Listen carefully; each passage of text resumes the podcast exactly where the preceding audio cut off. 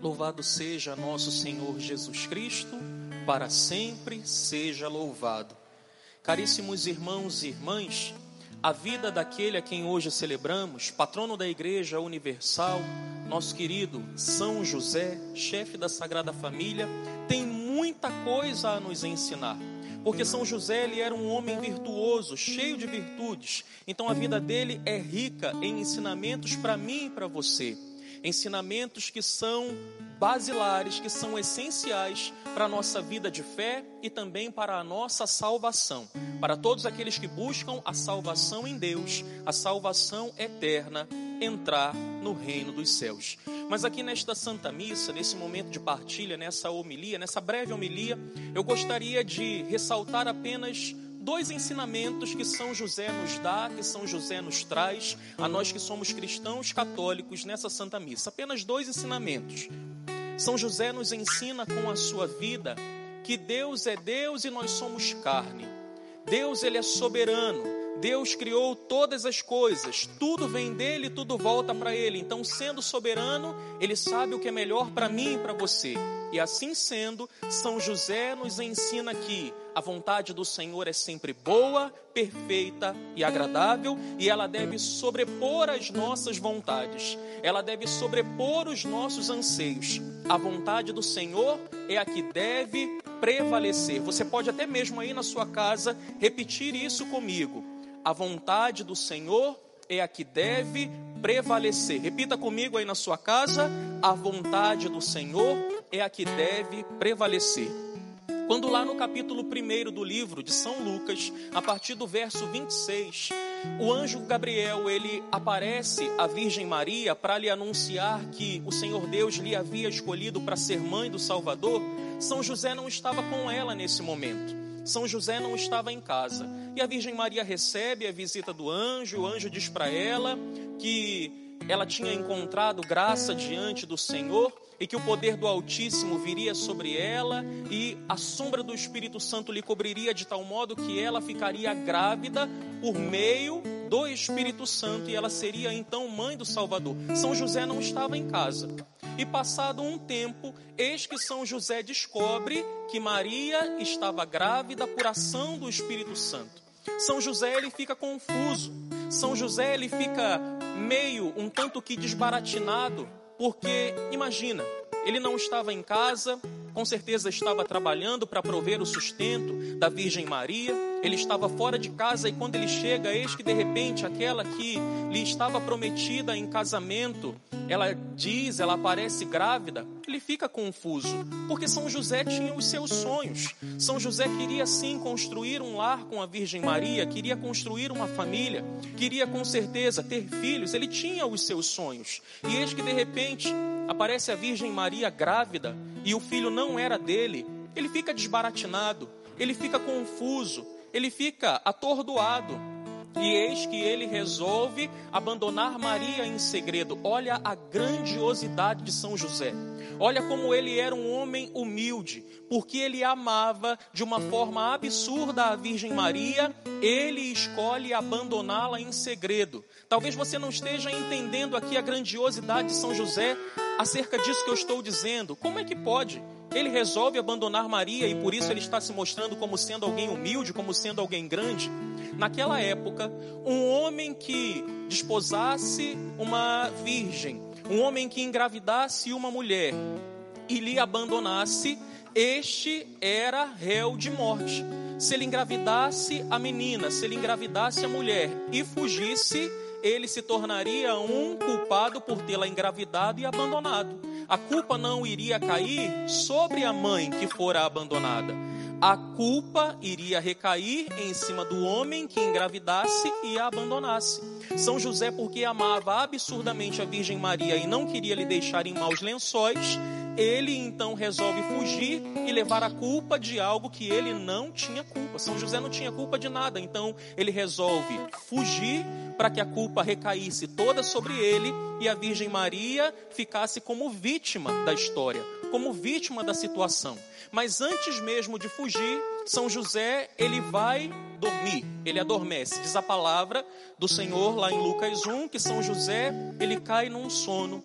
E em sonho, eis que vem o anjo do Senhor e diz a ele: Não tenhas medo de receber Maria como tua esposa, porque tudo isso faz parte de um plano de Deus para a salvação da humanidade. Tudo isso é sonho do Senhor. Mas São José tinha os seus sonhos. São José ele tinha as suas vontades. Ele tinha os seus desejos, como o padre falava no início desta homilia. Ele queria se casar com a Virgem Maria. Ele queria construir um lar com Nossa Senhora. Ele queria ter a sua própria família, ele queria ter os seus próprios filhos, mas eis que a vontade do Senhor não era compatível com a vontade dele. Ele tinha uma vontade, o Senhor tinha outra vontade. Era plano de Deus para a salvação da humanidade. Então, recebendo esta mensagem do anjo, recebendo esta mensagem da parte do Senhor através do anjo, eis que ele decide matar todos os seus sonhos para que os sonhos de Deus prevalecessem na sua vida. Eis que ele decide deixar os seus sonhos para lá, deixar as suas vontades para lá, para que a vontade do Senhor sobressaísse, se sobreposse na sua vida, estivesse sobreposta sobre os seus próprios sonhos, sobre as suas próprias vontades. São José nos ensina com a sua vida. A vontade do Senhor, ela é sempre boa, perfeita e agradável. E nós devemos nos submeter sempre à vontade do Senhor. Ah, padre, mas nisso aí que o Senhor está dizendo, São José ele foi prejudicado. São José, a vontade de São José, os sonhos de São José morreram, foram sepultados. E aí? Qual é a importância disso? Se não fosse São José, o que seria da Virgem Maria?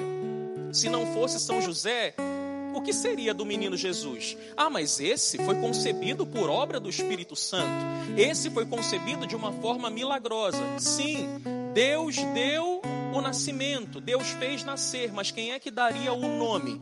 Quem é que daria a descendência? Se hoje nós podemos dizer que nosso Senhor Jesus Cristo é filho de Davi, nós podemos dizer por causa de São José. São José era descendente de Davi. São José ele tinha uma linhagem davídica, então o nome, a descendência, a linhagem de Jesus vem de São José. E se São José tivesse se negado aos sonhos de Deus? E se São José tivesse sobreposto a sua vontade à vontade de Deus? Como seria essa história? Com certeza Deus teria preparado um outro caminho. Com certeza Deus teria se organizado de um outro modo, porque se a gente não quer, Deus faz acontecer a sua vontade apesar de nós. Ele dá um jeito de fazer a sua vontade acontecer. Se nós não queremos, ele arruma um outro caminho. Mas o caminho mais perfeito que Deus havia visto, que Deus havia sonhado, era esse. E que bom que São José quis sonhar os sonhos de Deus. E que bom que São José deixou a sua vontade em segundo plano. Porque hoje a história é bela como é, porque São José quis viver os sonhos de Deus. Então, o primeiro ensinamento que São José nos dá a vontade de Deus é sempre boa, perfeita e agradável, e é ela que deve prevalecer na nossa vida, não as nossas vontades, mas a vontade do Senhor, não os nossos sonhos, mas os sonhos de Deus. E qual é a segunda coisa que São José tem a nos ensinar? Qual é o segundo ensinamento? Ensinamento valioso que vai nos ajudar na nossa vida cristã, na nossa vida de fé católica e vai nos ajudar a um dia entrarmos no céu. O segundo ensinamento é o seguinte: frente a inimigos que são muito maiores do que nós, nós não devemos encará-los de peito aberto e como igual. Se o inimigo ele é muito maior do que nós, nós devemos ter a coragem de sermos covardes e fugirmos para que a nossa vida não seja derrotada, para que a morte não nos alcance. Nossa, padre, que coisa estranha que o Senhor está dizendo. Sim, são José nos ensina que, frente à ameaça que é maior do que nós, frente a um inimigo que é maior do que nós, nós não devemos é, é, enfrentá-lo como se nós fôssemos os bons homens, mas nós devemos ter a coragem de sermos covardes e fugirmos. Padre, ainda não entendi. Você vai entender. O padre está pregando agora a respeito do evangelho que foi proclamado e que nós acabamos de ler.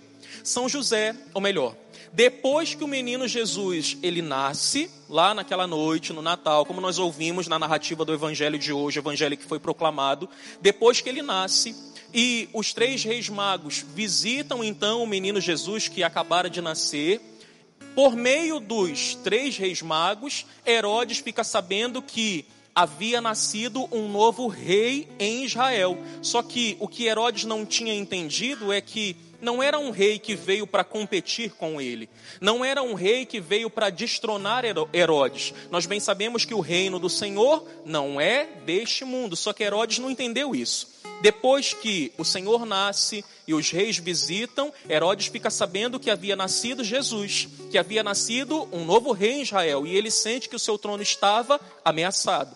Por conta disso, ele procura, de todas as formas, matar Jesus, ainda criança, para que ele não perdesse o seu reino.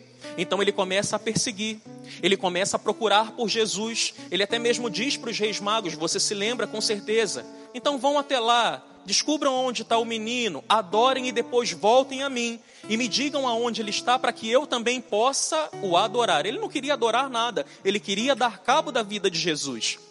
E Herodes começa a procurar.